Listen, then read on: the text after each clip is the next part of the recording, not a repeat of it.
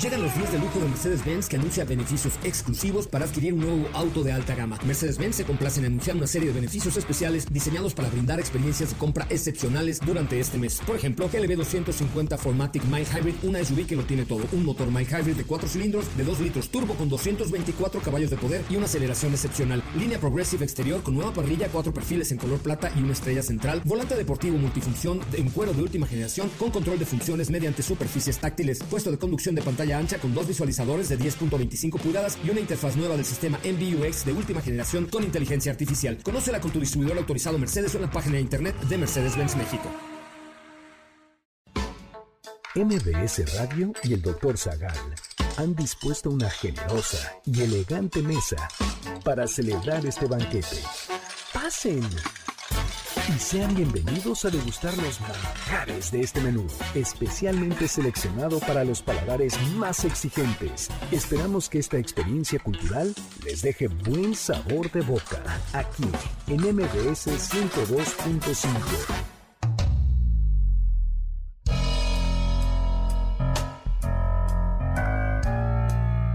¿Cómo es en realidad el amor platónico?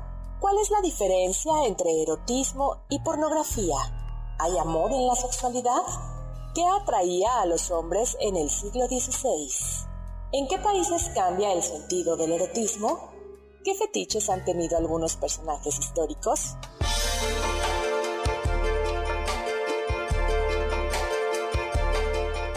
Hoy hablaremos de estándares de belleza en la historia, relaciones griegas, Madame Bovary, El éxtasis de Santa Teresa, La agonía del Eros, Las dos Afroditas, Las Lupercales y más sobre erotismo.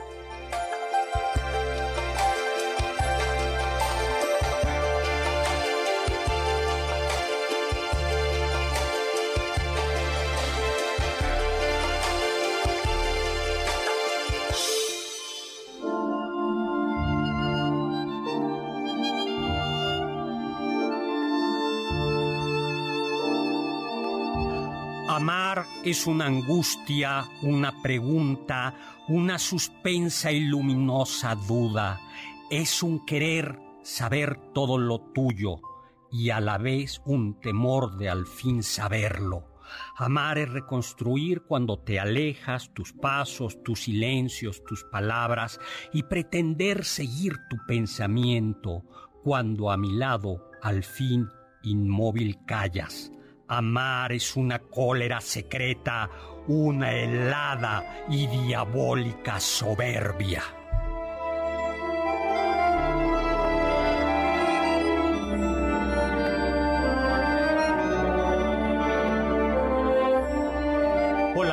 Amigos y amigas, ¿qué tal? ¿Cómo están? Yo soy Héctor Zagal y estoy muy contento de estar con ustedes. Este sábado ya estamos casi en vísperas del Día del Amor y de la Amistad y qué mejor manera que esta bienvenida de Javier Villaurrutia. Amar es una cólera secreta, una helada y diabólica soberbia.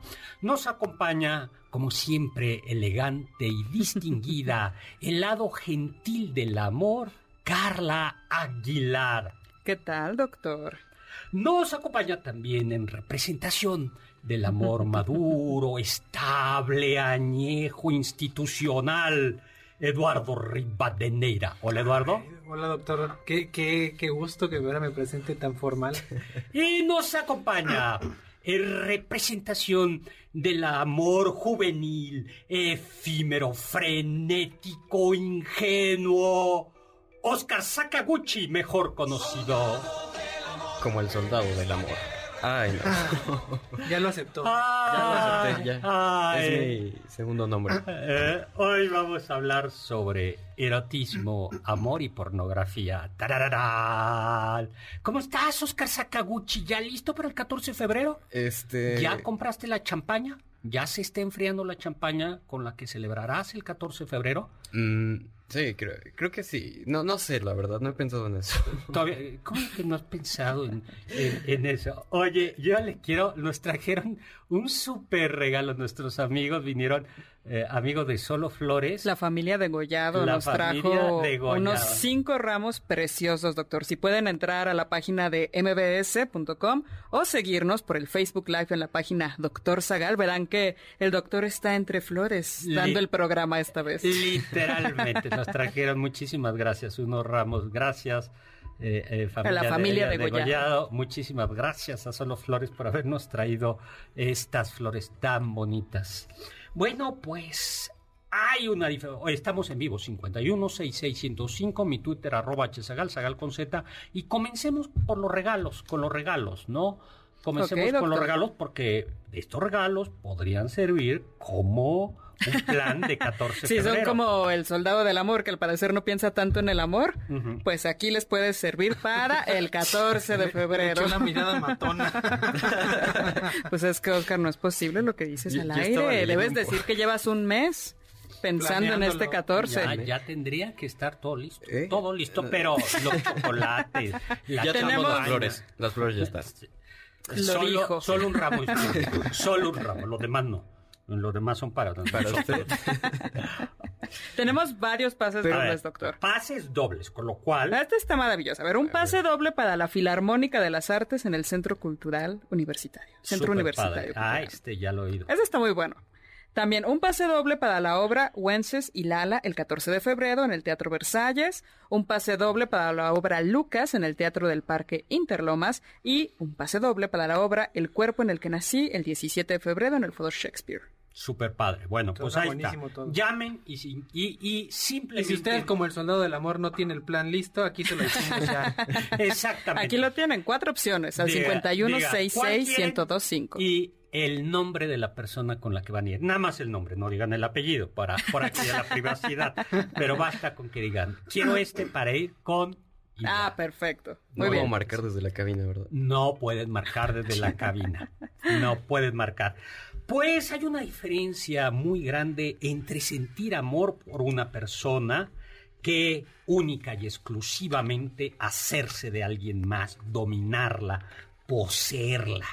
Cuando hay amor, si es que hay amor, si es que esto existe, amor de pareja, hay una unión recíproca eh, y ambas personas eh, pues se dan, buscan lo mismo, eh, hay una convergencia y el uno se da al otro y el otro al uno. Hay inesión. El amor se puede por eso de alguna manera definir como eh, salir de ti mismo para darte voluntariamente al otro, pero que el otro también quiera hacer lo mismo. Por eso el amor se distingue de la beneficencia y de la benevolencia. En la beneficencia uno ama más que el otro y uno ama sin esperar, eh, sin esperar respuesta. Eso no es propiamente el amor, al menos este amor de pareja. En el amor de pareja, como en la amistad, tiene que haber reciprocidad y lo importante es que justo quieres a la persona. Eh, cuando esto sucede, tú recibes el ser de la otra persona y no eres egoísta, ¿no? Sales de ti mismo y también deberían de ver la cara de Oscar Sakaguchi, te entregas al, al otro, ¿no? No hay por eso dominio, no hay posesión, sino es entrega.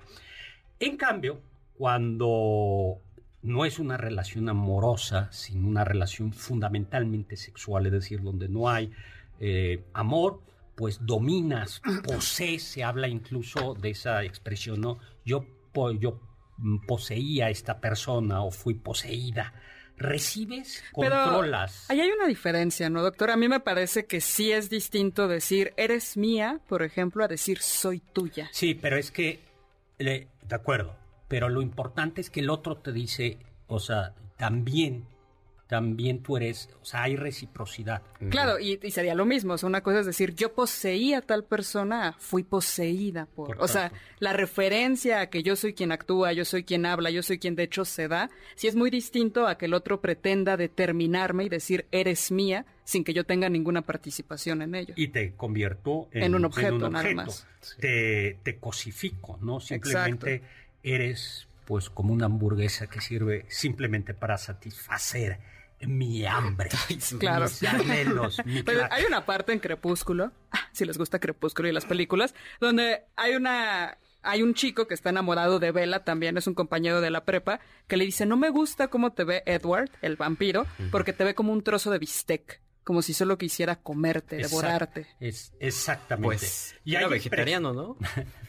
Pero se tenía que reprimir, o sea, de un vegetariano para que no los descubrieran, pero de que se la quería comer, la quería comer.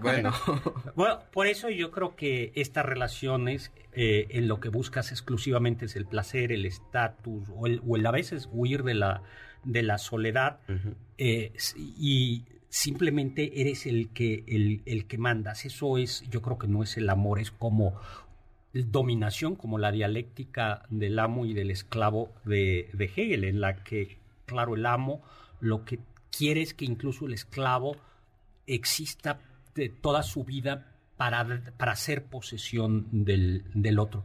Y yo creo que esto se nota aquí esto es, es programa para adultos. Eh, en alguna de las expresiones que se utilizan, vieran la cara que también me está poniendo Eduardo Rivadeneira. no, doctor, yo creo que en todo esto de la posesión, el poseído posee al, al que posee desde su... el, el, que posee necesita más del poseído que el poseído del que posee. Entonces, el poseído toma control del que posee. Pero eso tampoco es el amor. No, no, no, por supuesto, claro, pero, sí. Es que, estamos hablando como de, ay, este que, el que es poseído. Ah, yo creo que el, poseído también tiene, juega su parte de control desde su, desde su, desde, su rol en realidad.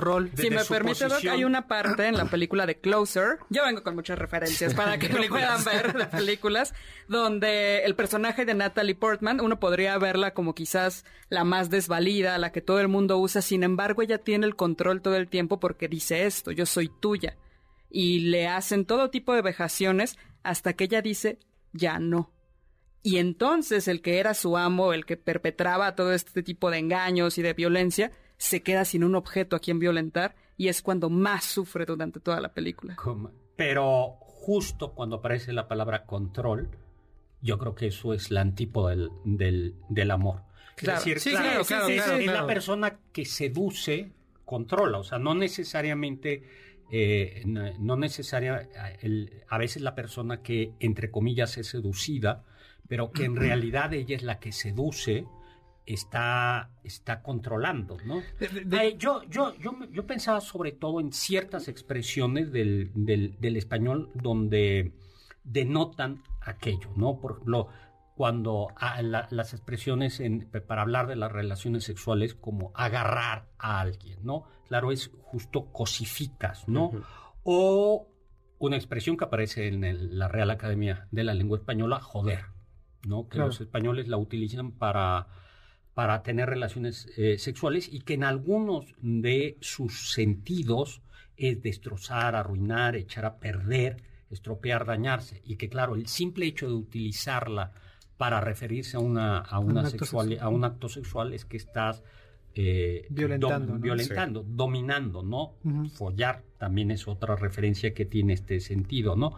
Y algo que yo no sabía, y, la misma palabra en inglés, fuck, tiene, tiene un sentido de, dominio, de se estropea algo, de, de, posesión. Sí, es muy similar a joder en realidad en ese sentido.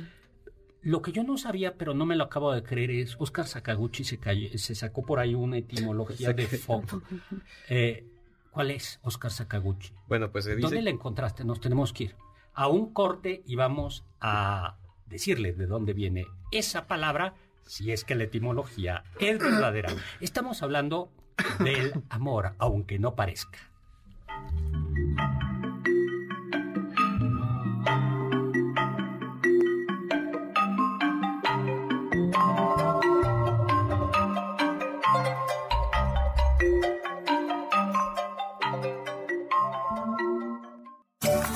Del diccionario del doctor Zagal.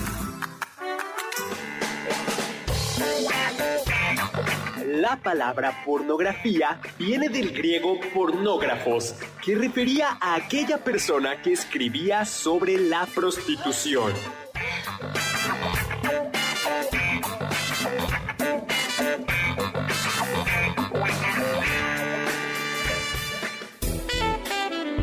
No te pierdas ninguno de nuestros menús y sigue el banquete del Dr. Zagal a través de las redes del 102.5. En Twitter, arroba mbs 102-5.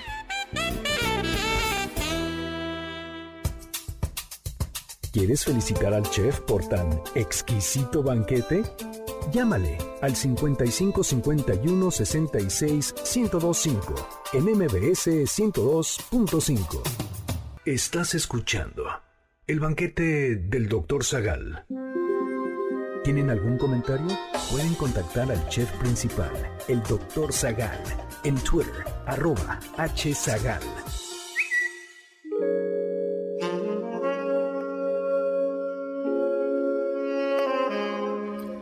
Paz. Hemos llegado. Punto de contacto donde las palabras terminan y los cuerpos siguen. Eso es todo. Finito. Todos cinco sentidos y nunca repetible. Conocerte y ser conocida. Complacerte y ser complacida en acto. Antídoto a la vergüenza es la desnudez en compañía. Las palabras terminan, los cuerpos siguen e intercambiamos algo pequeño y húmedo y real.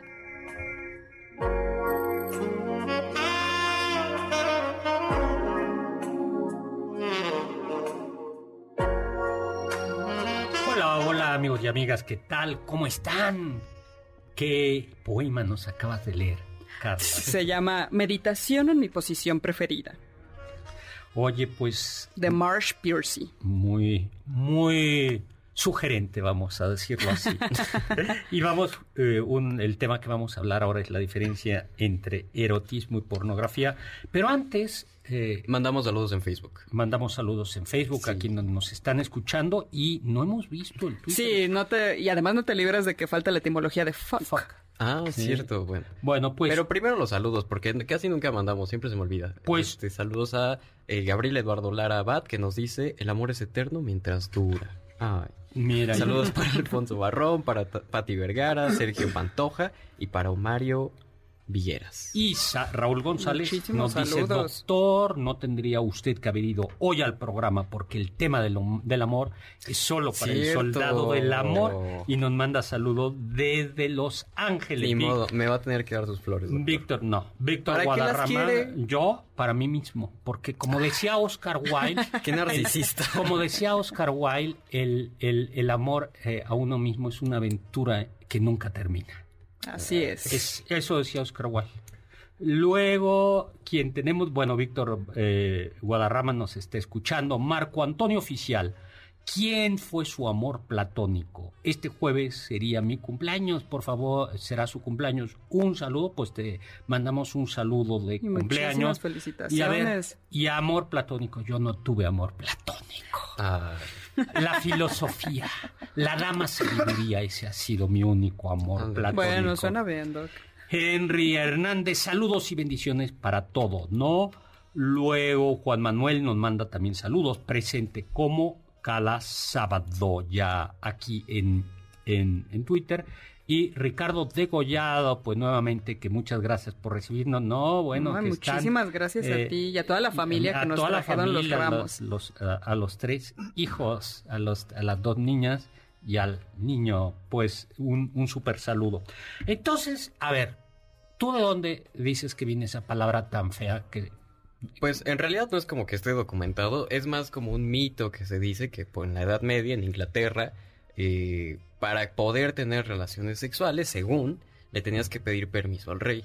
Entonces, pues una vez que ya el rey te lo concedía, ponías una placa en la puerta que decía Fornication under consent of the king. Ay, qué bonito. ¿Pero todas las noches o nada más contra el Pues, no sé, está medio raro. O sea, el permiso era... No, no me ¿Cómo se iban? Yo tampoco, No, porque o era sea, el rey se la iba a tener que pasar da, firmando todo el Yo día. creo- Todo el día. O sea, no. No hacía otra cosa más que firmar. No, y además imagínese ahí poner la placa de- para que todo el mundo se entere. Es como de, está ocupado, ahorita no lo molestes. Bueno, los reyes sí. En, en los reyes de España había un protocolo en donde cuando el rey iba a visitar a la reina, había un protocolo y entonces hasta le daban un vasito de agua al rey con menta para que... eh, Para que fuera fresco. sí, Y un aviso, ¿no? De, oye, no puedes pasar. Y entonces iban y tocaban y pues ya se sabía a lo que iban, a lo, a lo, a lo que iban. Pues, ¿cuál es la diferencia entre erotismo y pornografía? Eh, quizás, eh, a ver, vamos a abrir la mesa del debate si quieren. A ver, A ver. ¿tú qué piensas? ¿Cuál es la diferencia entre erotismo y pornografía? Y luego yo creo que no hay como poner ejemplos. Yo creo de- que como no el- vamos a poner ejemplos de pornografía. Sí, tranquilos, no habrá No, ejemplos. no habrá- vamos, pero sí vamos a poner dos ejemplos de, de literatura er- erótica. Uno de ellos viene en la Biblia, que es muy, muy impresionante ese texto. Pero a ver, Yo creo que tendrá que ver con la finalidad con la que se ocupa eh, la, digamos, eh, La representación. sí, o el- el- sí, la, la parte estética, ¿no? Creo que si la finalidad es eh, comercial o algún tipo de, de mercadotecnia, yo creo que sí se consideraría pornografía. Y en el dado caso de que tenga una finalidad más... O sea, si la pornografía es gratis, no es pornografía. Chan, chan, chan, chan, chan, chan. O sea, si el erotismo es gratis, no es pornografía. No, no, no. Si la pornografía es gratis, no es pornografía. Si tú lo que dices es que el tema fundamental es el... No, a ver, gratis, pero gratis en qué sentido? O sea, si no te la, si tú no la pagas, Ajá, no, no quiere decir que sea, no, no quiere decir que sea gratis. Yo creo que se refiere a que las personas que la, que la hicieron, Ah, la hicieron bajo contrato. ah. ¿no? O sea, entonces, por ejemplo, una persona que pinta una obra erótica. Eh, a ver, estoy pensando, a ver si la ponemos ahora en Twitter, el, el- los San Sebastianes, ¿no? El. San Sebastián, que es. O el, el Bernini. que de- se le pagó al... al- Sí, a Bernini, que tiene un éxtasis de Santa Teresa, que en Mm. mi opinión es un arte erótico, como recibió dinero, entonces es pornografía. No, porque yo creo que la finalidad no era, Ah. eh, digamos, eh, incitar el erotismo en el espectador. No, no. ¿Tú no qué dices? propiamente, pues. Yo, yo creo que en la pornografía hay una reducción de los participantes a aquello que excita, independientemente de que sea una pareja, alguna parte del cuerpo, varón, mujer, y que se supone que hay un espectador que va a ser excitado. Yo creo que ahí es como un poco el objetivo, o sea, que haya algo que se pretende que excita y alguien que va a ser excitado. Y creo que quizás la, la- la- lo grande de la pornografía, por así decirlo, lo objetivo y además hacia dónde nos mete es a una suerte de hiperrealidad. Eso lo dice George Bataille, que la pornografía permite que el hombre o el ser humano, pues, introduzca su ojo donde no puede hacerlo nunca. Sí. Ni en el cuerpo del otro, ni en su propio cuerpo, y que es un fetichismo de la realidad. Ahora, yo creo que igual en una de esas nos estamos equivocando todos y sí es lo mismo, ¿eh? A ver, le- No, le- no, yo creo que Bataille no. justo dice que no, porque el erotismo tiene que ver con transgredir límites. Los límites propios, ya sea físicos, ¿Del morales, erotismo? el erotismo, o también los límites de las convencionalidades de, No, yo- del cuerpo y de la sexualidad y Yo- ¿Y, sensualidad. y la pornografía, entonces? Pero la pornografía es la reducción a No, una hiperrealidad, o sea, hacer un fetiche de la realidad. Yo creo que tiene que ver con la sexualidad aludida en, el, Ujú. en el erotismo. El, el erotismo en la sexualidad. eh, es una sugerencia, no te un- sugiero sí, algo, nada es- más. Es, aludida y no necesaria y, y no eh, pensada en términos de excitación. Voy a poner, es, este es un poema en donde eh, está hablando el amado y la amada. Y entonces el amado le dice a ella, eh, tu cuello como la torre de David edificada para muestra. Mil escudos están colgados de ella, todos escudos de valientes. Tus dos, tus dos pechos como dos cabritos mellizos de gama, como dos cabritos mellizos que son apacentados entre azucenas, hasta que apunte el día y huyan las sombras. Iréme al monte de mirra y al collado del incienso. Toda tú eres hermosa, amiga mía, y en ti no hay mancha. ¿Tú sabes de dónde viene eso? No. Ese poema. La Biblia, el cantar de Claro, los, los cantares. cantares. Ah, ya. Y eso se supone que es erotismo. A ver. No sé si se supone, a mí me Es- parece que lo Tus es. dos pechos, el, el- el amante Ajá. está O diciendo... sea, pero eso no sería pornografía o sería erotismo. A ver, a ver, el amante le está diciendo a la amada, tus dos pechos son como dos cabritos mellizos que son apacentados entre azucenas. No, no, comenzó con el cuello. Tu cuello, bueno, comenzó con tus labios, tus labios como un hilo de grana y tu habla hermosa, tus sienes como trozos de granada, eh, tu cuello como la torre de David edificada para muestra, mil escudos están colgados de ella, todos escudos de valientes, tus dos pechos como dos cabritos mellizos de gama que son apacentados entre azucenas, hasta que apunten el día y huyan las sombras. Y luego prosigue. Iréme al monte de mirra y al collado del incienso. Toda tú eras toda tú eres hermosa y en ti no hay mancha. A ver, según yo, eso es erotismo. Claro. Porque, por ejemplo, lo estaba leyendo en un libro que se llama La agonía del Eros y que ahorita me acordé que lo dejé en el piso de abajo cuando recogimos las flores. Y nos tenemos que ir a un corte. Ay, qué bueno, porque yo tengo que ir por ese libro. Por ese libro. Bueno, pues este a mí me parece, ¿no? O sea, es, es son, son una cantidad de alusiones que una vez que las descifras, harían sonrojar a una persona como yo. Nos vemos.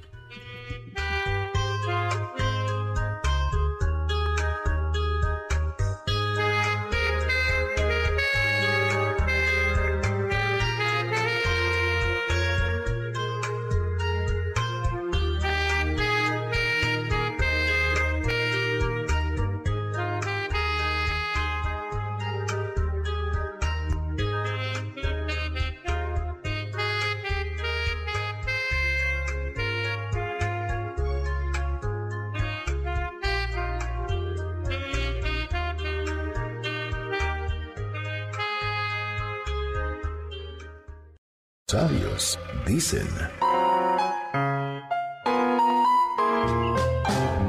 Lo único que me duele de morir es que no sea de amor. Gabriel García Márquez.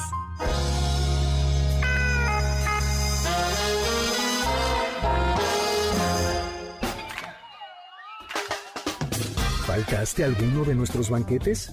¿Quieres volver a degustar algún platillo? Escucha el podcast en mbsnoticias.com. MBS 102.5. ¿Quieres contactar a los ayudantes del chef? Puedes escribirles en Twitter, arroba Carla Paola-AB, Héctor Tapia, arroba Toy Tapia, Uriel Galicia, arroba U Cerrilla, Lalo Rivadeneira, arroba Geribadeneira.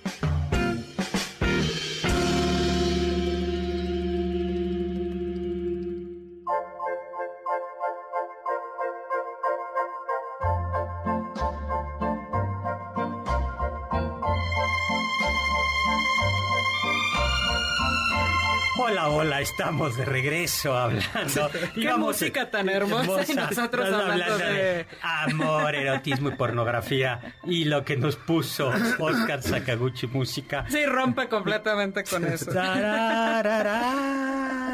El soldado del amor lete está, a ver, Es que estaba enamorado cuando lo estaba poniendo. Eh, ahora ya tú estás enamorado. No, sí, estoy enamorado. Ah. Por eso hay amor en este programa y no nada más de erotismo. Oye, a ver, pero Ah, pero se pueden unir, eso es lo ideal, ¿no? A ver, pero Amor y entonces, erotismo. No Eh, necesariamente. A ver, la, la pornografía No, es lo ideal. explícita y hay, eh, es explícita y su función o su propósito es la excitación sexual. Y no Claro. solo la excitación, sino es la satisfacción sexual. Eh, ese, yo creo que es, que es eso. Y frecuentemente, yo no me atrevo a decir, pero yo creo que frecuentemente hay un componente comercial. Eh, no estoy seguro que sea necesario, porque alguien puede ser actor pornográfico gratis, imagino. Pero Claro. en el, el- yo creo que en el erotismo lo que hay es la sutileza, ¿no? Lo que tú decías. Sí, ahí en la obra que tiene Octavio Paz, La llama doble, dice que el erotismo es una poética corporal. Entonces lo que nos dice es que hay un simbolismo donde se sugiere a través de un sentido primero, un sentido segundo, pero nunca se rompe esa tensión entre lo sugerido y aquello a lo que se refiere. Y que es clarísimo en el cantar de los cantares, Exacto. ¿no? En el cantar de los cantares, donde la Iglesia Católica tradicionalmente ha visto que es el amor de Dios a su Iglesia, ¿no? Eh, eh, o de Cristo a la Iglesia, sí, y, y sin embargo tiene unas metáforas realmente audaces. Ahora, Claro. son unas metáforas tan complicadas, o sea, el, el amante va, va, lo, lo del cuello me parece, ¿no? El cuello es como una torre de marfil, claro, adornada de escudos, que son los, los eh, collares, los labios que son como granadas, los pechos que saltan, ¿no? Y luego el el monte de el monte de mirra, de mirra, de mirra, ¿no? Que es de ahora, los Reyes Magos. No, ya. Tenía que hacer ese chiste, perdón. Ay, ay, Oscar. esa es, esa sí es casi pornografía. Sí es como de No, ¿por ¿eh, qué? ¿Por qué? Sigue siendo muy explícito. Bueno, no es lo mismo eh, y bueno, yo creo que eso es eh, la, la, la, la, gran diferencia, ¿no? Y ya vemos a ver, vamos a ver ahora como grandes obras. Ahora, Platón. ¿Qué decía Platón del amor? Ah, que el amor, doctor. Bueno, ah, dice muchas cosas y, luego no tantas, pero dice entre en el banquete cuando habla del amor y cuando varios de los interlocutores hablan del amor, sobre todo en la parte final Sócrates le dice, creo que es, con Alcibiades, con no. El chiste es que le dice que el, el amor es deseo. Bueno, llega a la conclusión de que el amor es deseo y que por lo tanto cuando la, cuando la cosa se posee ya no se desea, porque el deseo es de lo que no se tiene. Ay. Y entonces, eh, por eso justo la posesión no, no es el amor. Bueno, a eso podríamos responder. es un resumen muy no, podemos responder como de dos maneras, ¿no? La manera cursi es, y como cuando quieres a una persona, nunca, nunca jamás la acabas de poseer, porque la persona humana nunca se posee completamente, sino el amor puede ser perpetuo y el deseo puede ser perpetuo porque nunca cosificas a la persona, sino que siempre vas descubriendo algo en ella.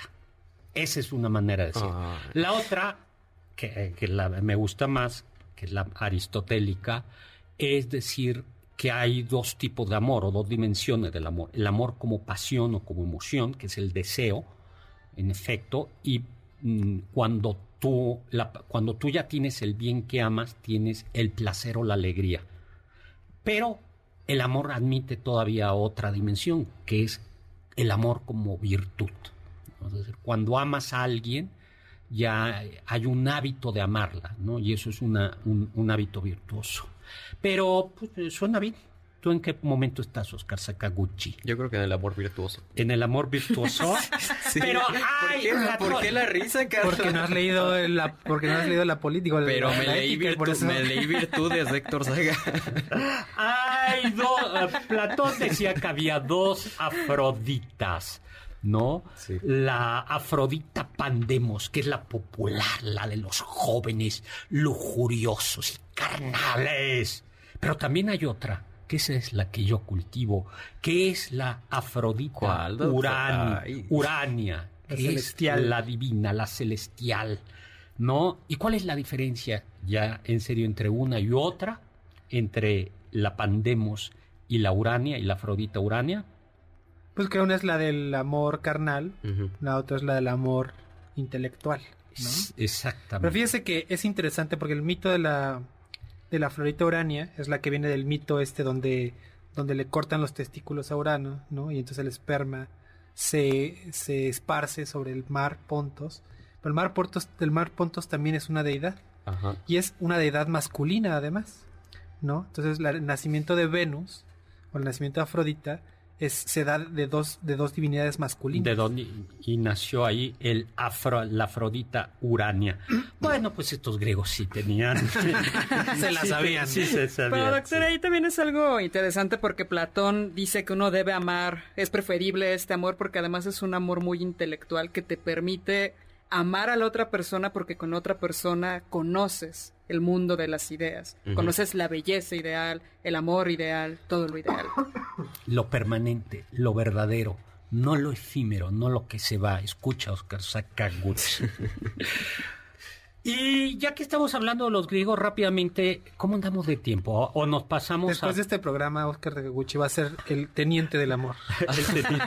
bueno, vamos a, a saltarnos lo de el Erastés y el Herómeno, si lo dejamos para otro momento. Me parece bien. Y vamos a dar un pequeño dato morboso.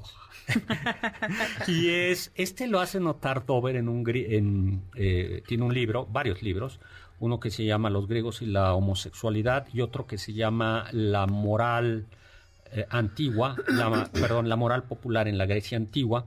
Y entonces él, si, eh, pues a lo mejor ustedes no lo han observado, Pero los miembros viriles. Yo creo que sí, es de las primeras cosas que uno dice, oye, sí, es... ¿y por qué tendrán todos el miembro tan pues pequeño? en Prepopeo fue creo que la primera pregunta que salió cuando vimos esculturas griegas. el miembro viril en las esculturas griegas clásicas sí. es pequeño.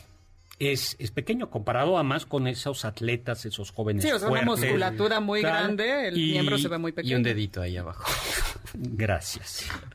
Qué bueno. ¿Y esa cuál es la explicación? Pues que hacía frío. Pues sí, doctor, No. eh, eh, pues lo hacían desnudos en el gimnasio, No. entrenaban, les daba No, el aire. La explicación, o sorpresa, es que para los griegos un miembro viril ex- eh, grande era signo de ser bárbaro, salvaje.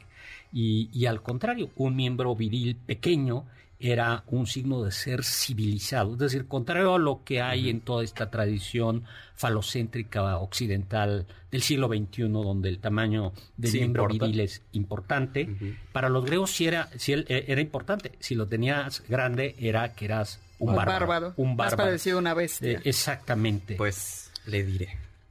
Este, Hay, un chiste de Polo Polo que termina más o menos así. el del burro. El del burro. El del burro. O sea, qué bonito. O sea, Oscar Sakaguchi.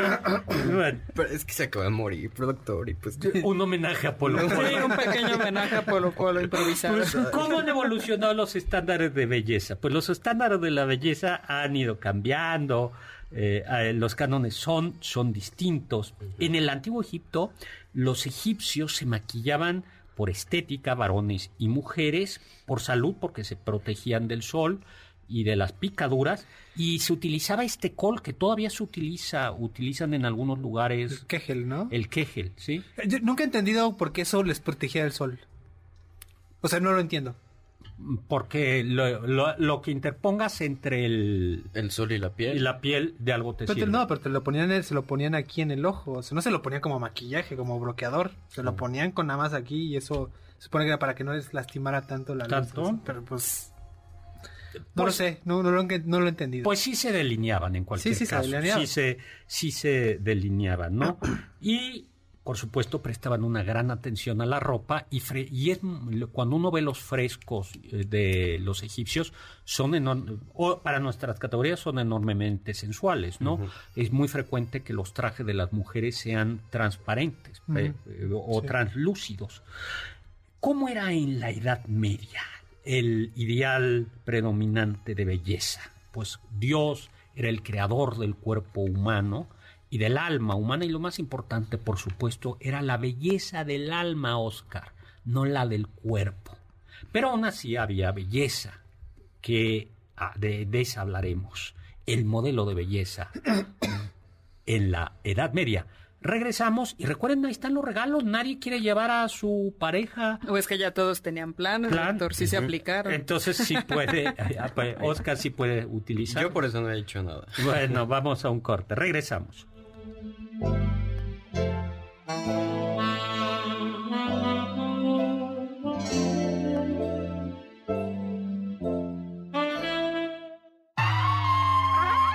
Escuché que... El origen del 14 de febrero se remonta a la antigua Roma, con las celebraciones de las Lupercales. Por estas fechas se escogían a los sacerdotes más ilustres de la ciudad para ir al bosque desnudos, tomar correas o tiras y azotar las manos y espaldas de las mujeres que voluntariamente formaban parte del ritual. Cada azote dotaba fertilidad para la mujer y se consideraba además un acto de purificación.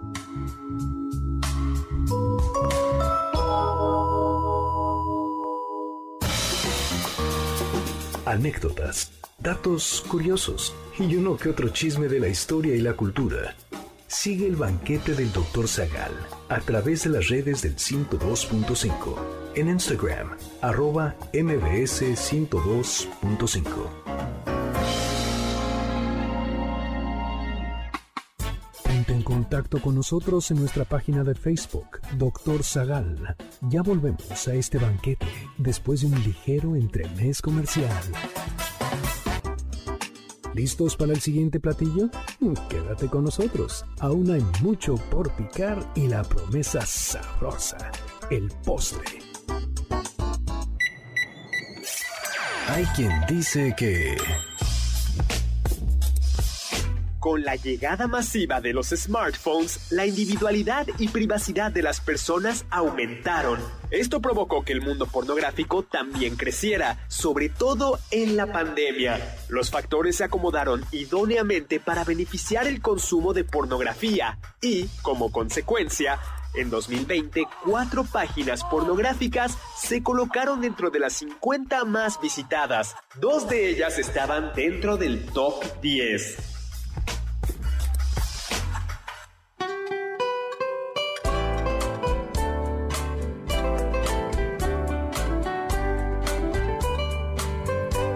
Bueno, yo no elegí esta música, sino la escogió el soldado del amor. Pero está linda.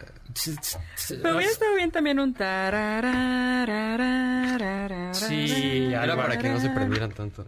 para que no se prendieran tanto. ¿Qué nos crees? Que- Bueno, vamos a hablar, vamos, tenemos mucho que hablar, ¿no? Entonces, en, en- en la, en la Grecia antigua se esperaba que la mujer fuese de piel blanca, porque eso quería decir que estaba siempre en el gineceo, que es un área especial de la casa donde deb- debían estar las mujeres todo el tiempo y no salir ni al mercado ni a nada. Y en cambio el varón debía de estar bronceado, porque eso quería decir que hacía ejercicio. Claro. Y Aristóteles dice que la belleza de los guerreros, de la gente madura, es provocar terror en la... eh, Es muy divertido porque dice, la de los jóvenes es provocar la admiración de los espectadores. Hay que recordar que corrían desnudos. Y luego, y camas solo eran espectadores masculinos. Y luego, eh, la de los guerreros es inspirar terror en batalla. El, eh, la de la gente madura. Y la de los ancianos, la belleza de los ancianos es una vejez suave y sin muchos dolores. Por eso yo creo que tengo, soy bello. Un ejemplar de belleza. de belleza aristotélica. Pero pues, pues sí, porque tengo una vejez suave y sin demasiado dolores. Con algunos, con algunos sí. En la Edad Media, nuevamente, la mujer como tiene que ser. También de piel blanca, pelo rubio y delgadas, ¿no? Como, como frágiles, Sí, por así decirlo. rosadas, eh, el pecho pequeño, el, este, las caderas estrechas. Eh, parecido al de la actualidad, pero yo creo que lo único que cambia es lo de pecho pequeño. No puedo también de la parte trasera, ¿no? Es tanto el pecho grande como los glúteos O sea, grandes. como delicadas. No, ¿no? pero delica, pero pequeños. Ajá, o Pero sea, en la Edad Edad Media eran pequeños. Ah, Sí, ya, en la. Edad Media eran pequeños, ¿no? Y el hombre, en cambio, atlético, como guerrero. En el Renacimiento, más o menos se- así, pero eh, No, la- la- ahí sí ya había comienza una- a variar. Sí, ¿no? Bueno, Comienza a variar con la mujer. ¿Qué pasa con la mujer? ya las mujeres más Con- fornidas, ¿no? Sí, exactamente. Que Y en, viera que el, estaban sanas. y en el barroco, lo, lo- en el barroco ya son, pues con, eh, si ustedes ven, tendríamos que ver las tres gracias de Rubens, la vamos a subir ahora a Twitter. Que ya se ven Pues- carnuditas. Sí, tienen que ser carnuditas, ¿no? Car- carnuditas, porque eso se asocia con la Opulencia, ¿no? Porque puedes comer muy bien. Con la opulencia y con la salud. y con la salud y además con poco maquillaje, porque el maquillaje se, se va- se pensaba que tenía que ver con la prostitución. En la época victoriana, ¿no? que termina por ahí del 1901, pues nuevamente el, el- la que es romántica, ¿no? La mujer, el romanticismo, cara pálida, enfermiza, ojos llorosos, con poco poco maquillaje porque sigue asociándose a la vulgaridad y a la prostitución, pero eso sí, con cremitas y con el pelo sedoso. Y ya en el siglo XX va cambiando todo. En los 30, ¿no? Pues, ¿qué es lo que pasa, no? Caderas amplias. cejas arqueadas finas y vestidas entallados. En los años 40. En los años 40 la apariencia importa un poco menos porque estamos en plena Segunda Guerra Guerra, Mundial. Mundial. y en los años Que haya mujeres, eso es lo importante. y en los años 50 ¿qué pasa? Ay. Pues aparece el ideal de la madre como buena esposa y buena madre, esta serie de televisión, pero también aparecen ya los sex symbols como Marilyn Monroe. Exactamente. Y en los 60 comienza Y, ya y la los decadencia. 50 también en varones era esta idea del hombre del traje gris, ¿no? Sí, por supuesto, ¿no? Y con sombrero todavía. Y en los 60 ya esta estética juvenil decadente, ¿no? ¿En qué año nació usted, doctor? No, yo, en los, en los, Por años, aquí, ¿no? eh, en los años 60, pero del siglo XIX. Sí, sí le creo. En, en los, en los eh, acuérdense que yo presencié la caída. Ah, bueno, aquí me- hablando de eso, nos están preguntando en internet, en Twitter, eh, sobre el arte de Pompeya.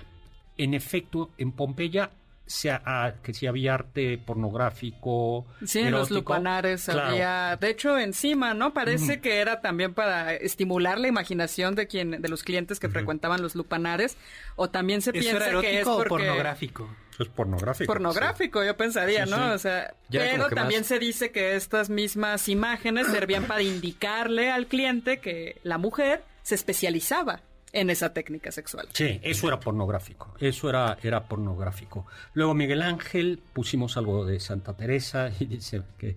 Luego Andrés Noel, ya, ah, bueno, fue quien nos preguntó lo del. lo de. ¿Cómo se llama? Lo de Pompeya. Sí. ¿Y qué pasa? Pues. Finalmente, ¿qué pasa en los años 80? ¿No? Maquillaje colorido, las melenas más volumen, 90, se busca la comunidad de la ropa, eh, pero menos llamativa. 2000, ¿no? La ropa comienza a ser provocativa, modas extrañas, decadentes, como eso de que se vean las tancas. Que se note que traes ropa interior. Pero es, ya, esa es el, la decadencia completa. Y hoy en día, a ver, hoy en día, eh, ¿cuál es el ideal de belleza? A mí me parece que son es Kim Kardashian. Totalmente el ideal de belleza es Kim Kardashian. En muchos sentidos, derivados, etcétera. Que son bustos grandes, firmes, glúteos grandes, igualmente firmes, la cintura lo más pequeña que se pueda, una gran melena y muy buena cantidad de maquillaje y unas perfectas cejas. Y Sin dos en, costillas. en los varones, Eh, que esté musculoso y que le importe también el pelo. ¿Cómo que, le- que el pelo O sea, que tenga peinados, esté arreglado, o sea, que no sea nada más de me lo moví tantito y ya quedó. tantito? Ya, ay, bueno, maquillaje. Que se ya- bañe, dice. Y que se bañe, que, sí. que se bañe. Vayamos a México Tenochtitlan. ¿Cómo se- las mujeres mexicas siempre sí se preocupaban por su apariencia?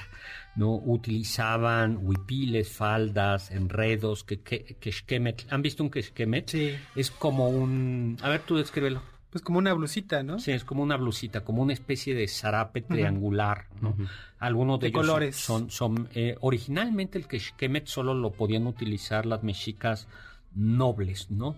Las man- la, en, en el mundo eh, en, en el mundo mexica en Tenochtitlan, las mujeres de la nobleza eran las que más arreglaban el cabello y lo tenían en trenzas, mientras que las plebeyas a veces sí se soltaban literalmente el cabello. ¿Y cómo se llamaban las prostitutas? Sakaguchi, Las alegradoras. las alegradoras. ¿Y cómo se reconocían? Eh, pues estaban ahí también igual en las esquinas de los mercados o por ahí. Eh, y lo que hacían era, pues, se levantaban de repente las prendas para mostrar las piernas y los tatuajes, porque aunque los tatuajes no estaban bien vistos, también eran muy provocadores. Y otra cosa que hacían era mascar grana eh, cochinilla para eh, teñirse la boca de color rojo. Nos vamos, se nos acabó el tiempo, pero nos vamos con un poema de Santa Teresa de Jesús que nos re- lee rapidísimo Carla Aguilar y nos vamos. Hieróme con una flecha enervolada de amor, y mi alma quedó hecha una con su Creador. Yo ya no quiero otro amor, pues a mi Dios me he entregado, y mi amado es para mí, y yo soy para mi amado.